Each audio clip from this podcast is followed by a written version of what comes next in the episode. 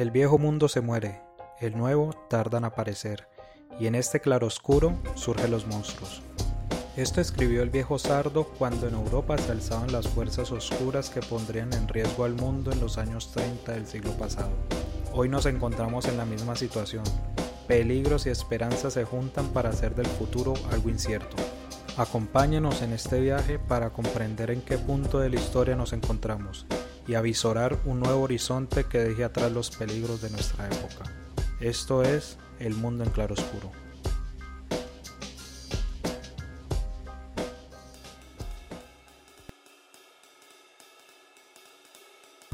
El 21 de noviembre del año 2019, hace exactamente un año, inició en Colombia el Gran Paro Nacional. En él hubo participación de muy diversos sectores, estudiantes, trabajadores del sector público y privado, los movimientos sociales, las organizaciones campesinas e indígenas, además de las organizaciones barriales y culturales. Fue en toda la regla un paro de amplia convocatoria que no pasó desapercibido por el Estado colombiano. Todo parece indicar que, en un primer momento, se intentó desactivar la movilización por medio del terror digital.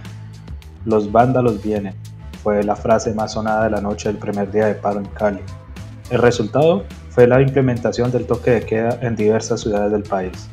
Después, cuando se dio por sentado que, como dijo Enrique Peñalosa, ningún caso fue cierto, llegó la represión oficial.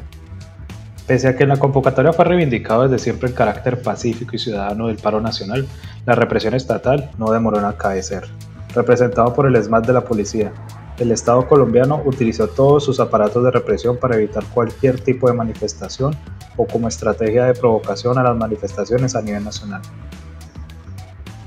El día 23 de noviembre, la represión policial cobró un muerto más, Dylan Cruz, quien fue asesinado por un agente del ESMAD y así se convertiría en un icono de la represión ejercida por el Estado colombiano encabezado por Iván Duque. Hoy, a un año del paro nacional, rendimos homenaje a esa movilización y a las víctimas de la represión oficial. Con la conducción de Sergio Hernández, hoy en el mundo en claroscuro hablamos sobre el 21N.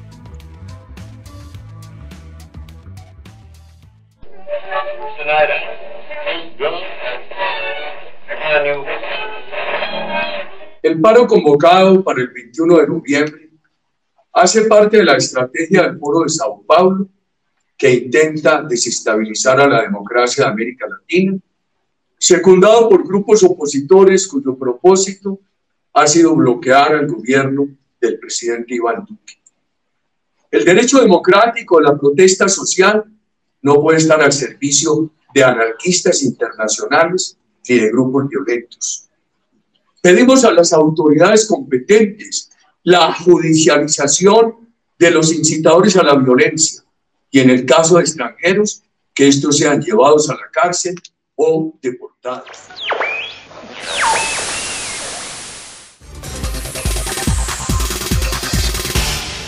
Para este 21 de noviembre se convocó el paro nacional en que los manifestantes exigirán cambios al gobierno nacional. Para el próximo 21 de noviembre está convocado el paro nacional para protestar contra las posibles reformas pensional y laboral que estaría listando el gobierno y lo que denominan abuso de la fuerza por parte del ESMAD durante las manifestaciones sociales. Lo que sí queremos hacer es un llamado muy especial para que las movilizaciones tengan el carácter cívico, el carácter popular, el carácter democrático y que no haya actos de violencia. Nosotros no vamos a apoyar absolutamente nada que signifique con desórdenes, con daños en bienes públicos o privados, porque de lo que se trata es de una jornada nacional de protesta por los derechos eh, de la gente y no una jornada en contra de nadie.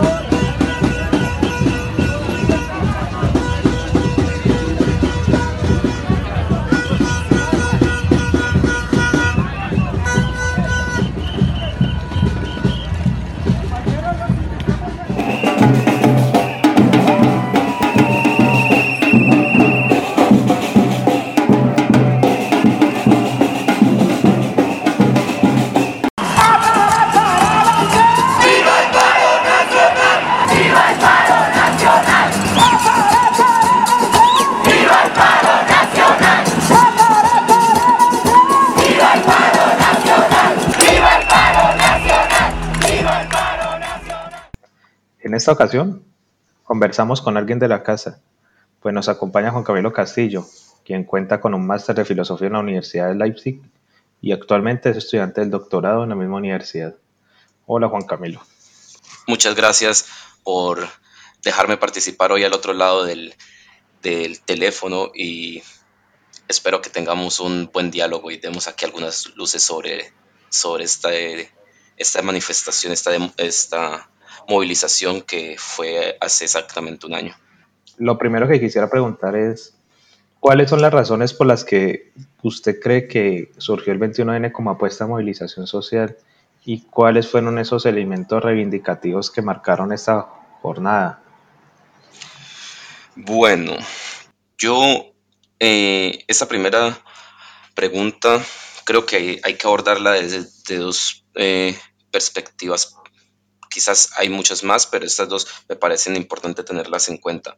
La primera perspectiva es, digámoslo así, un contexto regional en el que Chile y Ecuador juegan un papel importante, digamos, de calentamiento y de, y de reactivación de la moral eh, en los movimientos progresistas colombianos.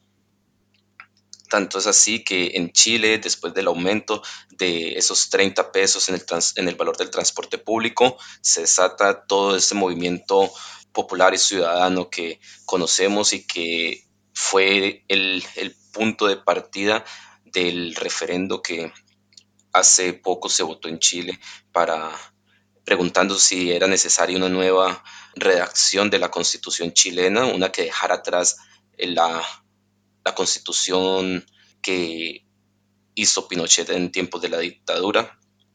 Eh, y otro factor es Ecuador. ¿Y por qué Ecuador? Todos sabemos que Lenin Moreno, después de la después de que, digámoslo así, parte cobijas con el legado de Rafael Correa, implementó o intentó implementar en el año 2019 un, el llamado paquetazo de, Moreno. Estas medidas neoliberales fueron frenadas con una movilización popular y ciudadana realmente fuerte en, Ecuador.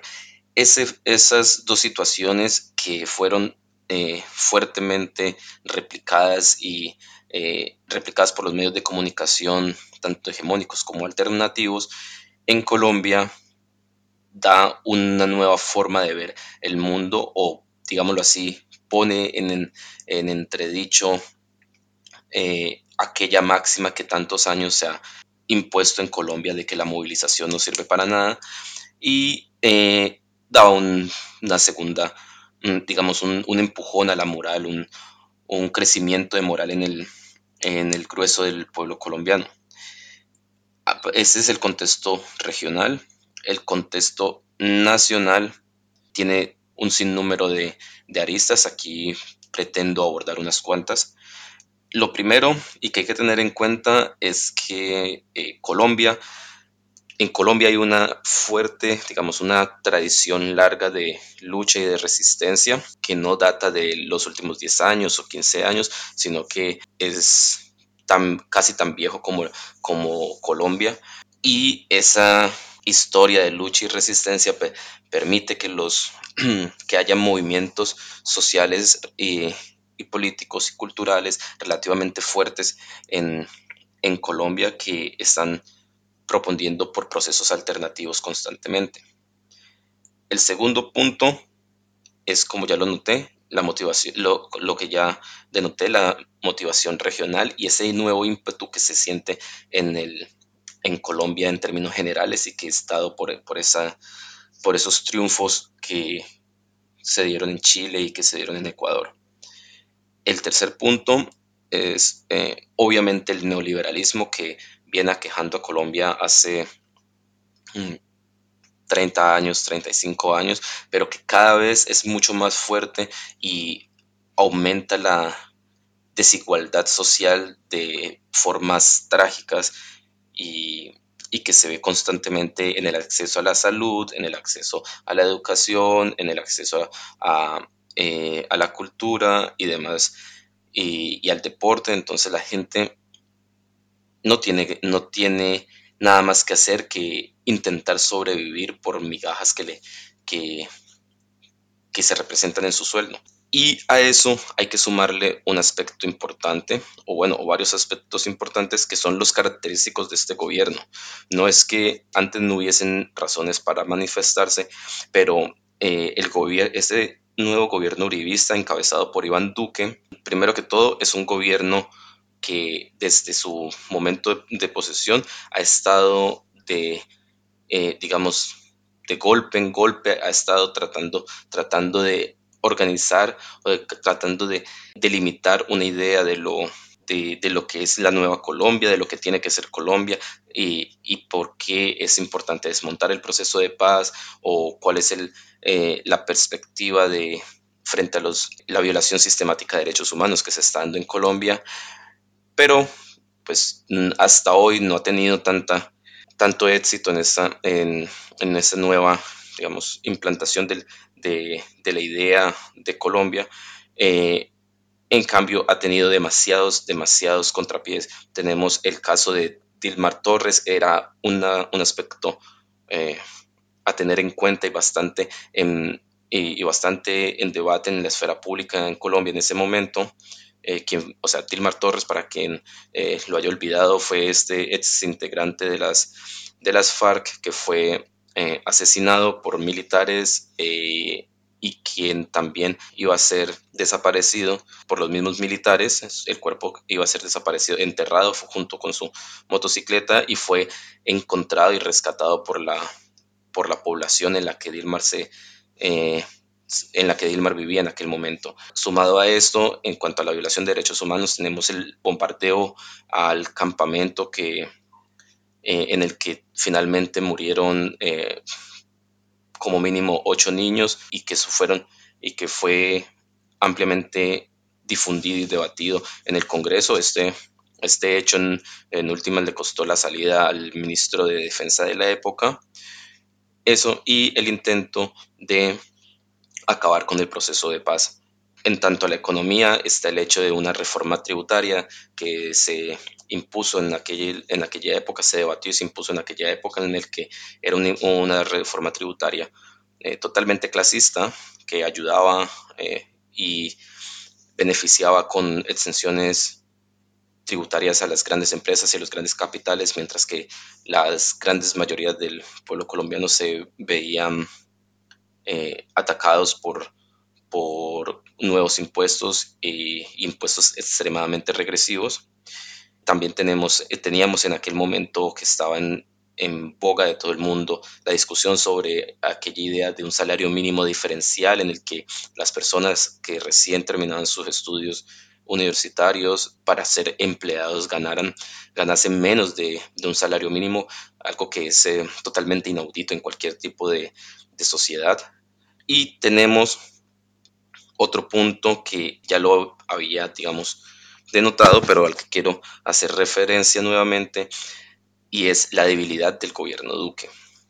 Nos, eh, esa debilidad del gobierno Duque se veía en, digamos, por decirlo de alguna forma, un poco, un poco coloquial, en los diversos descalabros que estaba viviendo el gobierno Duque mes a mes, semana a semana, no solamente en el campo nacional, sino también en el campo internacional. No podemos olvidar que el 2019 fue aquel año en el que el gobierno Duque, eh, siguiendo las directrices de, Estados Unidos, se casa con la idea de Juan Guaidó y de el bloqueo diplomático, el cerco diplomático, como lo denominó el, el presidente Duque, eh, aquel, aquel concierto en la frontera, después los escándalos de la conexión entre Guaidó y los rastrojos y demás, todas esas situaciones tenían hacia eh, noviembre del 2019 al gobierno colombiano en una especie de, digamos, en posición defensiva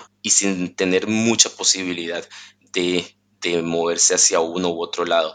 Tanto es así que la revista Semana, que ya en aquella época estaba representando los, abiertamente los intereses del establecimiento uribista, en un intento por lavarle la imagen a Iván Duque, eh, denominó la portada del, del aniversario de la posesión de Duque como un año de aprendizaje.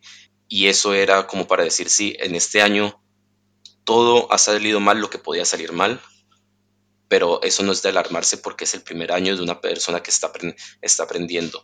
Esas situaciones son las que están detrás de, digamos, como en el ambiente antes de que el 21N, una eh, movilización supremamente amplia, se eh, resultara. Y entonces esta movilización supremamente amplia se da eh, en el en el sentido de que incluso tenemos a los, a los artistas que históricamente en Colombia no han tenido mucha participación política, que crean una especie de organización de artistas también contrarios al gobierno y que promueven otra, otro entendimiento del, arte y de la cultura diferente al, al propugnado desde la Casa de, Nariño. Diría aquí para, para englobar que hay un contexto regional y un contexto nacional que fueron las razones que estaban a la base del, surgimiento de la movilización el 21 de noviembre del 2019 y que esa movilización del 21 de noviembre fue eh, amplia de, con muchísimos sectores de diferentes tendencias que incluso uno podría llegar a decir que algunas tendencias parecían eh, que pudiesen ser un poco contradictorias entre sí, pero que todos estaban en ese momento ahí en la calle eh, digamos, motivados tanto por la tendencia regional de que la movilización es un aspecto importantísimo en una democracia y también por el aspecto nacional de que el gobierno iba de traspié en traspié y eh, tratando de desarrollar un gobierno de, digamos, un gobierno de clase y un gobierno de venganza y de destrucción de los acuerdos de paz. Eso da que las reivindicaciones que se dieron en ese momento no se pueden englobar en una sola categoría, eh, sino que fueron tan diversas como las personas que participaron y las organizaciones que participaron de, este movimiento. Precisamente esa diversidad genera ciertos retos organizativos al interior de, este movimiento o esta manifestación. Eh, el, el 21N planteó un reto gigante en términos de la representación del movimiento después del 21N, eh, con lo que se llamó, o uno podría llamar la prolongación del paro nacional. Eh, organizaciones como los sindicatos, organizaciones estudiantiles y demás conformaron el, comité del paro, pero eso generó una crisis porque al fin y al cabo ellos no habían sido elegidos y mucha gente que había marchado y manifestado el 21N no se sentía recogida en lo que tradicionalmente ha, estado pues como la representación política de los movimientos progresistas. Y cómo pensarse una representación de los movimientos para poder dialogar con el gobierno eh, siendo incluyente, o sea, que no sean los mismos de siempre los que terminen hablando con Duque y negociando las cosas. Esa pregunta es eh, supremamente buena y supremamente complicada. Creo que en ese punto se da el, digamos, esa es la pregunta del millón. Eh, ¿Y cuál es la cuestión? Es que la representación es una cuestión de poder. Esto, bueno, eso suena bastante eh, abstracto y voy a tratar de, de desarrollarlo en, en esos próximos minutos. ¿Qué significa que la representación es una cuestión de poder? Significa que de todas las organizaciones y todos los movimientos que estén ahí, se va, o sea, la representación principal la va a tomar el movimiento o la organización que, eh, número uno, tenga mejor o digamos una estructura organizativa más fuerte eh, en tanto, eh, digamos, activismo político, agitación, trabajo, trabajo con las diferentes comunidades. Pero eso no solamente es lo único necesario, lo otro necesario es que la organización que va a que digamos que toma la representación de, un movimiento, como en este caso fue el del 21N, es la que, por decirlo de alguna forma, mejor puede leer la realidad y mejor capacidad de diálogo con, la con las comunidades tienen de una forma transversal. Y esto es, esto es lo, más, lo más importante, es que se mantiene una especie de, digamos, de, tensión entre dos puntos del análisis político. Por un lado está eso de que el, eh, los objetivos a cumplir, las metas que tiene una movilización deben de ser lo suficientemente amplias para poder comunicar, para poder llenarlo de, un significado, digamos, más amplio y más eh, diverso para las diferentes capas de la sociedad, pero también debe ser lo suficientemente concreto que permita actuar en concordancia con, la, con los objetivos planteados. Solamente se da dentro de, dentro de las organizaciones. Y en Colombia el problema es que ese, eh, esos retos organizativos, como lo nombrabas tú, eh, han sido solamente subsanados por medio del poder. Entonces la organización más grande, o sea, poder no en términos de, convocatoria eh, necesariamente, aunque claramente siempre hay un nivel de convocatoria a las diferentes organizaciones y, movimientos sociales que participan de todas las, de todas las manifestaciones, sino términos en poder en, digamos, en capacidad organizativa. Eh, la organización X dice, yo tengo por decir algo, eh, un millón de votos o yo en esta, en esta región he hecho 10 años eh, trabajo político, aunque esos 10 años puedan ser 10 años de, de derrotas políticas y entonces por eso me atribuyo automáticamente el hecho de ser el representante de X movimiento en, en, X momento de tiempo. Eh, eso solamente creo que se puede subsanar a partir de la creación o el fortalecimiento de una especie, lo diría así, para, aunque suene un poco, quizás un poco antiguo, pero una especie de, movimiento, de partido movimiento que eh, esté en la calle, en la comunidad y también tenga la capacidad de interactuar en el digamos, en el devenir político clásico con los diferentes partidos que son otros partidos también de, del gubernamentales porque ellos hacen parte de la representación del poder detrás del poder y a ellos no solamente se les debe, eh, digamos, atacar y combatir en, en, la calle con el movimiento, sino también en el aspecto, en el aspecto gubernamental. Bastante interesante lo, lo que estás hablando en estos momentos, sobre todo porque en términos de poder eh, se juegan toda una serie de representaciones históricas que marcan eh, este tipo de liderazgos y que a veces terminan convirtiendo a las fuerzas progresistas en, fuerzas conservadoras en términos de, de, cómo se presentan frente a la, sociedad y cómo pueden ellas representar el sentir de un pueblo que acaba de levantarse eh, pues y se manifiesta más de un millón de personas a nivel nacional y después quiere seguir manifestándose en los próximos días. Incluso quisiera pasar a ese tema de, de esos próximos días porque uno de los elementos más distintivos de la jornada eh, del 21N en Cali, pero del 22 en Bogotá y, y, en otras ciudades, y es todo esto que desató los, desataron los supuestos vándalos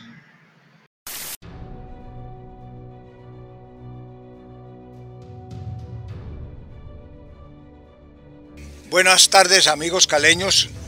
Después de ver la manifestación de 20.000 personas que concurrieron en paz hasta el CAM, no tengo otra medida distinta a, tocar, a poner el toque de queda a partir de hoy a las 7 de la noche.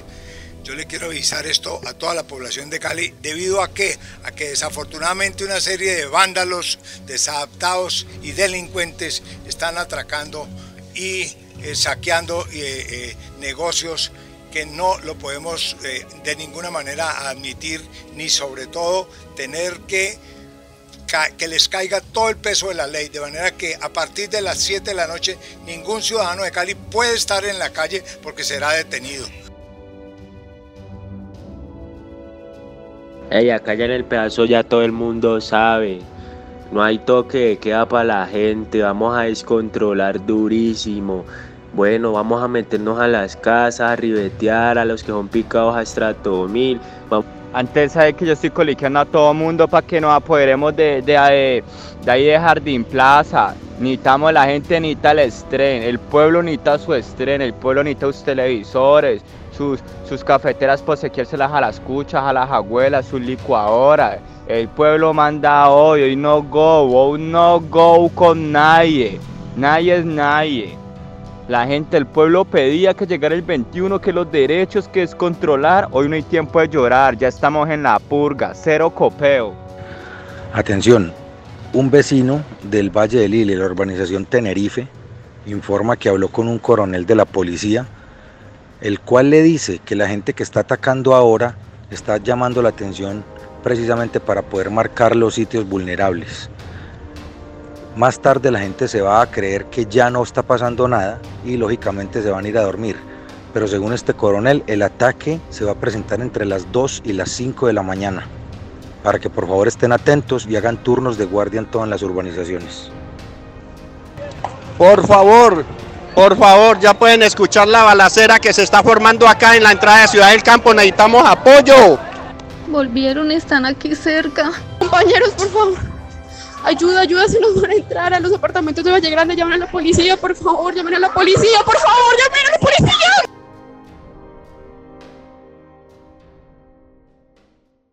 ¿Cómo podría comprenderse este fenómeno de miedo que intentó opacar la protesta social desde el establecimiento?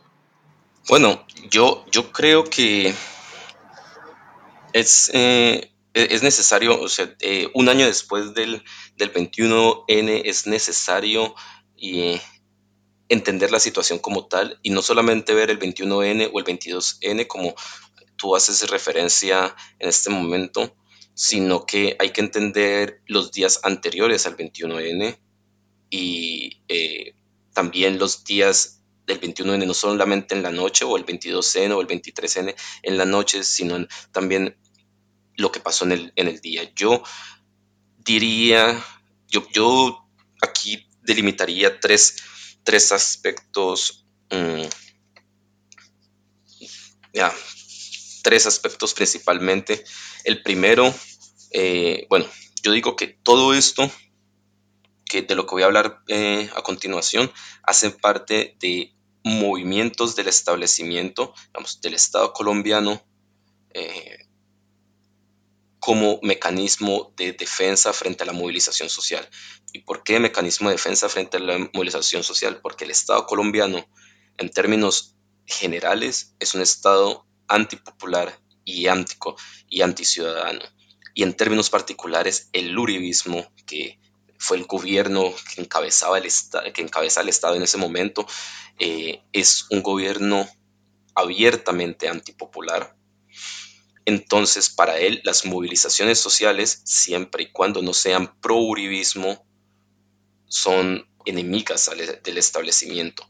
Son eh, movilizaciones sociales que en el mejor de los casos deberían de ser eh, eliminadas o suprimidas totalmente.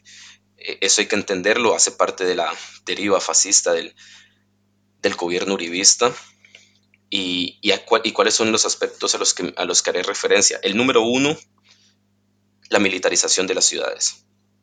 La militarización de las ciudades que en Bogotá se vio, digamos, por los diferentes medios de comunicación, pero también en, en otras ciudades como, como en Cali, como en Medellín, en las principales ciudades del país, pero también en ciudades intermedias como, como Boyacá.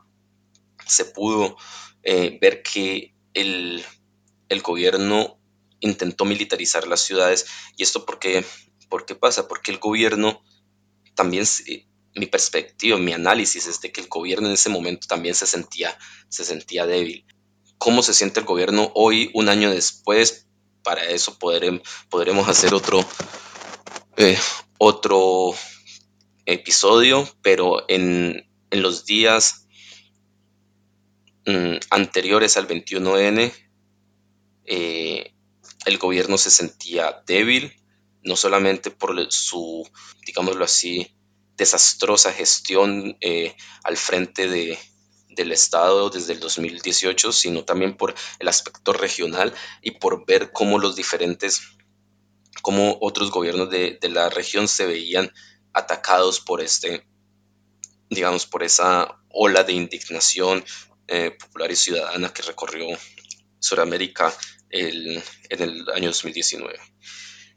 Después de la militarización de, la, de las ciudades, viene una campaña de miedo, que es a la que tú hacías referencia, de la campaña de los, de los vándalos. Eh, ¿y, cuál es la, ¿Y cuál era la idea de la campaña del miedo? Todo parece indicar que primero fue un, un movimiento, digamos, un movimiento ajedrecista del establecimiento colombiano, y segundo, la intención principal de esta campaña era la del desactivar el, paro nacional, bueno, el paro que, que fue consecuente de la movilización del 21N y mantener, digámoslo así, el orden del establecimiento lo mejor posible. Y como esa campaña de miedo no se pudo digamos, materializar o, por, o decirlo de otra forma, el paro nacional continuó después de estos dos días que hubo toque de queda en, Cali y en, y en, en Bogotá principalmente. Entonces vino el tercer punto que fue la represión abierta directa y fuerte del Estado colombiano, bueno, del gobierno colombiano eh, y del Estado colombiano a través del SMAT de la policía, a través de la policía en general, a través de las fuerzas militares. ¿Y cómo vemos esto? esto ¿Cómo podemos ver esto? Esto eh, debe de ser, tengo, tengo la, fuerte convicción de que estos fueron eh, desarrollos planeados y por, el, por diferentes... Eh, en diferentes eh, etapas del gobierno colombiano y eh, su única intención era tanto macartizar como macartizar la, movilización social, como eh, limitarla lo más posible y reprimirla en tanto de que las primeras dos, estrategias no funcionasen para mantener el establecimiento eh, mantener el establecimiento su, capacidad de, digámoslo así, de sentirse todopoderoso. Listo, Juan. Muchas gracias por tu respuesta. Quisiera pasar ahora a, una pregunta respecto a lo que nos concierne hoy en día. ¿Qué nos quedó del 21N para la vida política colombiana? Eh, y la pregunta del millón o la pregunta más importante sería, si el 21N y el paro nacional es una protesta que tuvo implicaciones políticas y democráticas que hoy podemos evidenciar o de pronto es una protesta más y se quedará en los anaqueles de la historia.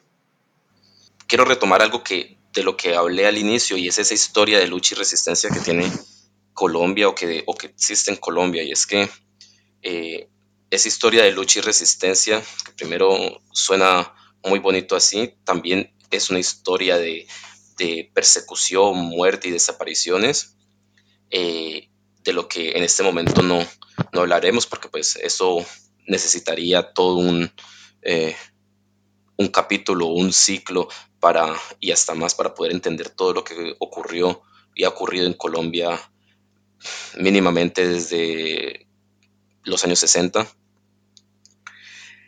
eh, sino que esa historia de lucha y resistencia también es una historia de fracasos, de derrotas, de una derrota sobre otra, de incapacidad para poder, eh, primero, de incapacidad para que la calle sea, sea el, digámoslo así, el lugar de debate en la política colombiana y ese, la, o sea, la calle debería de tener, después de, tantos años de, lucha y resistencia, la calle en Colombia debería tener una, una doble característica. Primero, ser el, lugar, digamos, el, la esfera pública del, debate político y, de la delimitación de objetivos eh, políticos pero también tiene, debería debe ser el, lugar, bueno, uno de los lugares de, contienda con el establecimiento, como ya lo, lo decía anteriormente.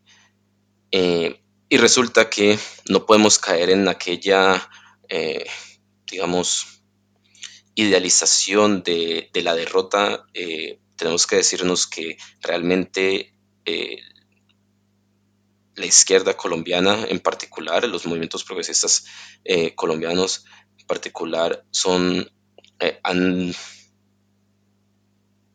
casado, han tenido una cantidad eh, absurdas de derrotas en la historia y eso va, eso va por un, va de la mano con una eh, incapacidad de incapacidad para poder delimitar los objetivos eh, a corto plazo, a mediano y a largo plazo en, Colombia. Entonces, el 21N, ¿cuál es el problema con, esa, con, esa historia de derrotas? Es que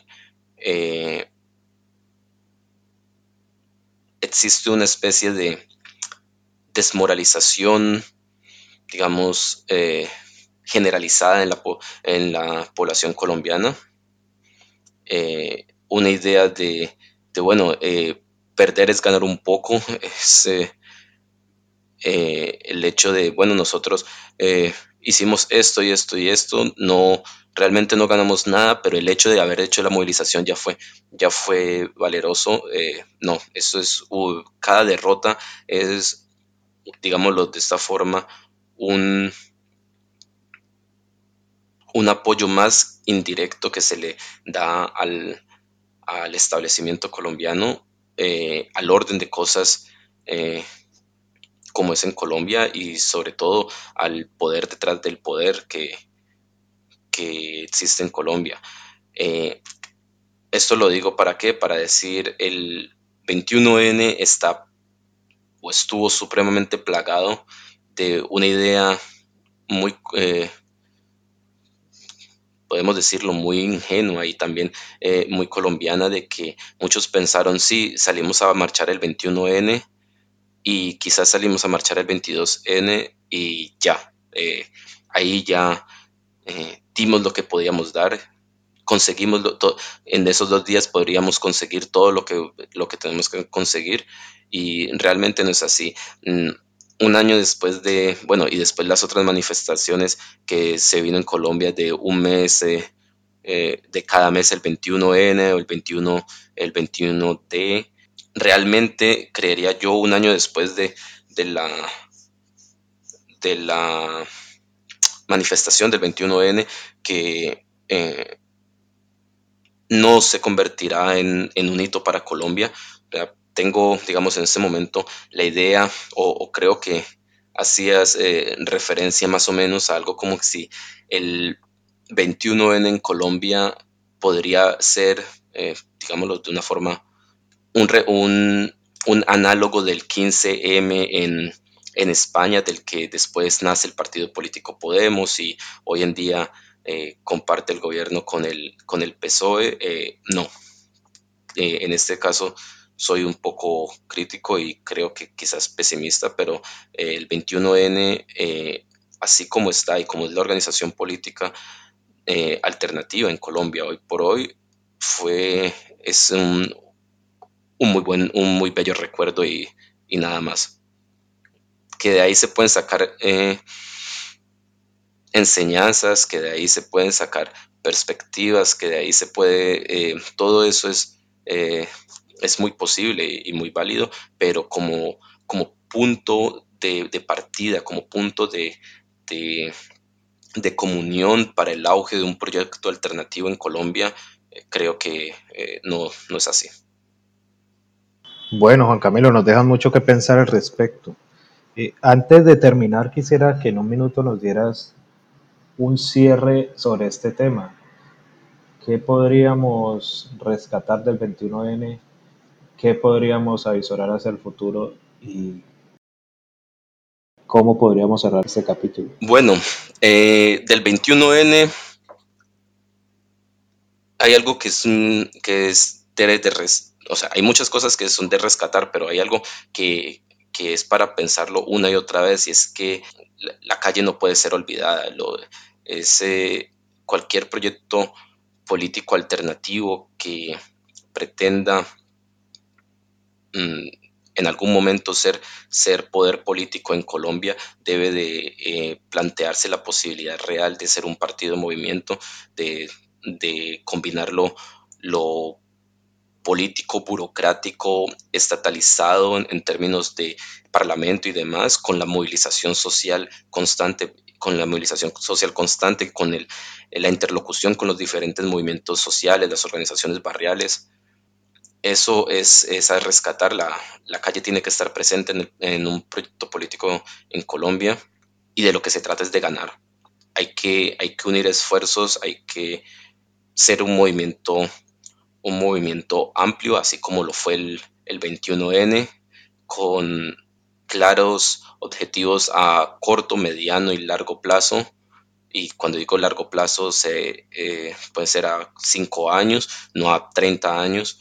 Y esos objetivos tienen que ser, tienen que ser diversos y tienen que tener la capacidad de hablarle al ciudadano de a pie, aquel que cree que la política no tiene que ver con, con su vida, que, la, que la política no es algo para, para él, porque él tiene que estar eh, saliendo cada día a las 5 de la mañana de su casa para poder convivir. exactamente ahí es donde está la política, el hecho de que él tenga que salir a las 5 de la mañana para intentar sobrevivir o intentar ayudar a, sostener su familia, es donde la política tiene que hacerse presente, tiene que estar presente, tiene que ser eh, atractiva y tiene que poder tiene que poder, tiene que poderse entender, tiene que ser eh, entendida por cada una de las personas.